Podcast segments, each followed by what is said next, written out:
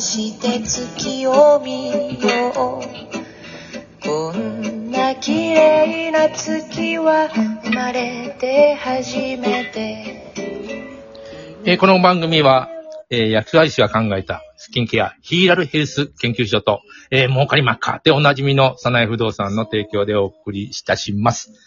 しねさん、こんにちは。こんにちは。儲かりまっか。 儲かりまっか、いいね。 いや、もちろん、あの、ヒーラル研究、あの、ヘルスケア研究所も儲かりまっかかもしれないけど、まあ、化粧品だの、かっこよく生きたいね、やっぱりね。かっこよく生きたいね。いや、儲かりまっか化粧品でもいいですけど。儲かりまっか化粧品、それを、あの、先場になんか、あの、事務所がないといかいかない。中身何にも入ってなさそうな化粧品の。化粧品あの、水を、水を1500円で売る、えーヒーラル製品そうですね。とかいうことで。いや、まあ、でも、あの、もなんう ていうの3回目ですよ、買い物さん。えあ、そう、あ、そうそうそう、あの、そそんな話をして しててはいけない。あの、仲間と、仲間の話をしたいんだけ ど。話してました、そういえば。そうだよね。あの、ちょっと言ってたけども、あの、なんていうのえー親友と友達はい。なんだろうなと思うね。お互い親友って言い合うっていうこともあり、ありそうだけど、よくわかんないんだよね。でも私よくわからないものでいいんじゃないかなとも思ってました。うーん。うん。ぼ僕のあの、ほら、えーっと、いじめのこと5回やったけど、出てるあの、岡田、岡田さんとか、前田さんとか、大学の時の友達だしね、ずっと。今もこうやって続いてるわけでね。そうなんです。それがすごく素敵だなって思ってました。うーん、橋井くんたち小学校5年からだもんね。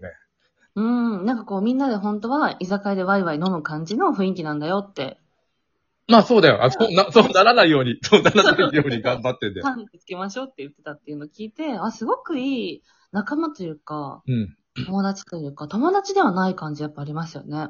あのあそうーだ、うんうんうん。いや、前団地で飲んでたんですよ、要するに。あの、もう岡田とか。うんうんううんん。他にもいるんだけどね。なんかあの、一緒に来てた人が。えー、いろんな事情で出れない。だから、高橋くん本のラジオで、昔出てたんだけど、コラボで。えっと、吉本に入ってしまって。そうですね。ねおっしゃってました そうねそう、はい吉本に入ったら、じゃああの、なんか出るとき一応、ね、お伺い立てなきゃいけないくなるよね。うんだから、だから出れなくなったりとか、なんかそういうのあるよね。いそうすると。そうです。事務所に入ってしまうと、うんそういうのは大きいと思います。シュネさんも松竹に入られると喋れなくなってしまう。そうですね。きっとマネージャーさんに怒られま すね。マネージャーの怒られるしさ、あ、鶴瓶兄さんと思うな、なんて鶴瓶さんとか言え、もうすでに鶴瓶兄さんとか言い出したら、もうもはや松竹の人だよ。フリーでよかった。まあ、まあまあ、フリー、フリーはいいよね。で、フリーでさ、あの、化粧品、えー、の業界は、なん、なんていうかな、あうん、へ化粧品じゃないな。えーっと、えーうんごめんなさい。えー、アーティストか。ヘアメイクアーティストの業界は、縦社会なんですか割と。そうでもない。平行なの。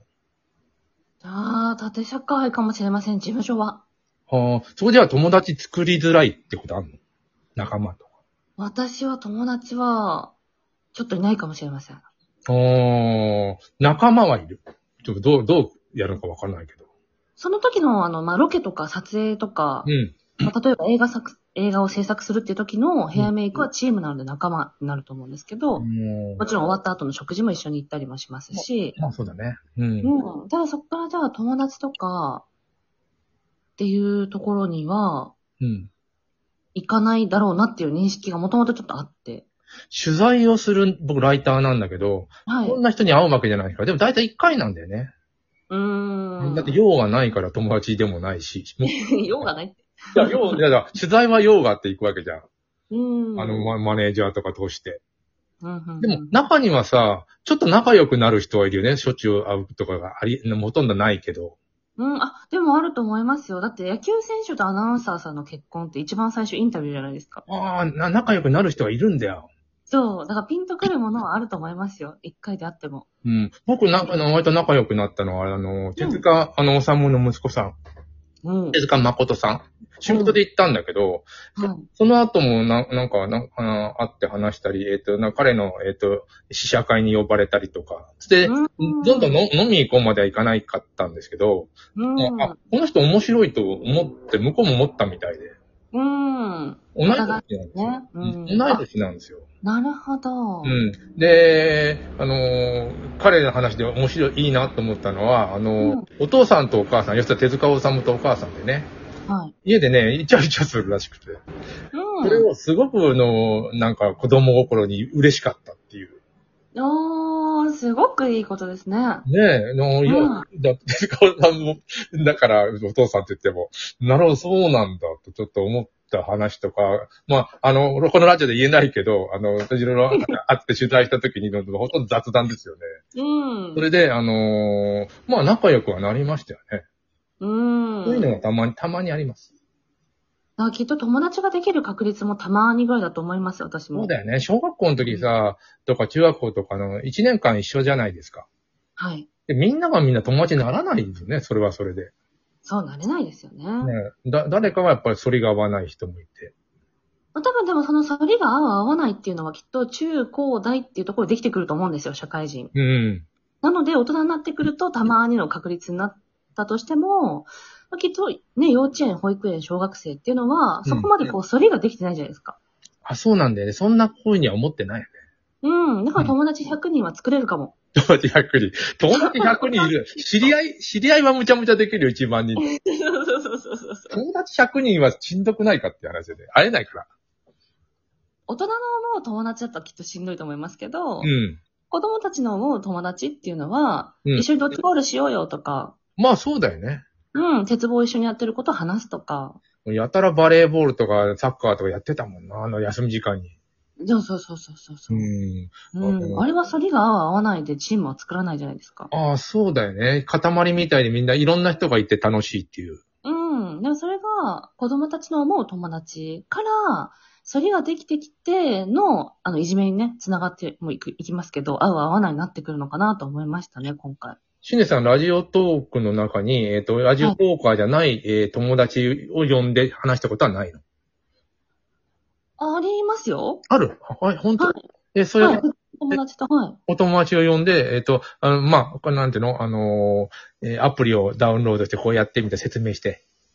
そうです、そうです。あのー、バリに普段住んでる友達がいて、女友達がういて、んうんで、東京オリンピックに合わせて日本に帰国したんですよ。でうん8年ぶりかな帰国したので、うん話そうってなったんですけど、ちょっとコロナの影響もあって話せないから、うん。ラジオあるよっ て言って、あ、そうそうそう。ラジオ話せるんだよね、そうやってね。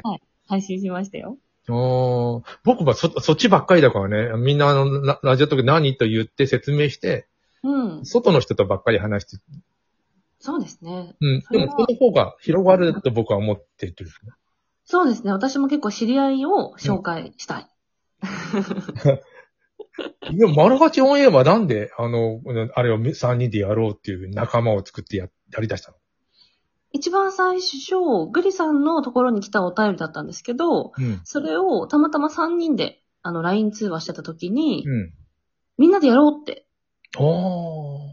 あの時ラストいいね。ああね、グリさんが。色がいい。色使いがいいそうだかそら、うなんですよ色使いがいいの、いいから、あの、白、なんていうの、T シャツに白でやるのもったいないなってちょっと思ったけどね。あ、なんでパーカー作ります、今度。 なんか、絶対、なんかあの色がある時なんかいいなとちょっと思いましたね。ねすごくセンスがあるなと私も思ってます。うん。うん。もう、なんだろうシール作ったら車に貼ってくださいとか。そうですよ。もう作ったら送りますから。もう買ってくださいね。 グリさんの、グリさんの車はもうあれ、あれをもうボーンとやって、 あの、模様みたいにいっぱい入ります。オーエアと書いて、何和菓子屋なのみたいな。でもそういう意味では、このラジオトークを始めることで、うん。グリさんとジュニアさんと出会えたので、ものすごく、あの、ありがたいなって思ってます。友達だなって思ってます。仲間であり。グリさんとグラさんの放送部聞いてる よ。グラさんを喜んでました、それ伝えたら。全力はグラさん。そう、グラさんいいですよね。 いいよね。中学校の時のグラさんさ、いや、グラってた時とか言ってきてる。言ってましたね。グラってた中時。学校なんで行かなきゃいけないのって言ってましたね。ああ、そうそう、それで行かなきゃいけないのってね、納得すればいいっていつも言ってるんだね。うん。で、なんかリーゼントかオールバックかなんかしてたね、グラってた。 そうそうそうそうそう。グラってましたね。グラってて。で、高校もグラってたんだよね。なんで行かなきゃいけないのなるほど。うん。でもその話を僕らもいじめでやってたじゃん。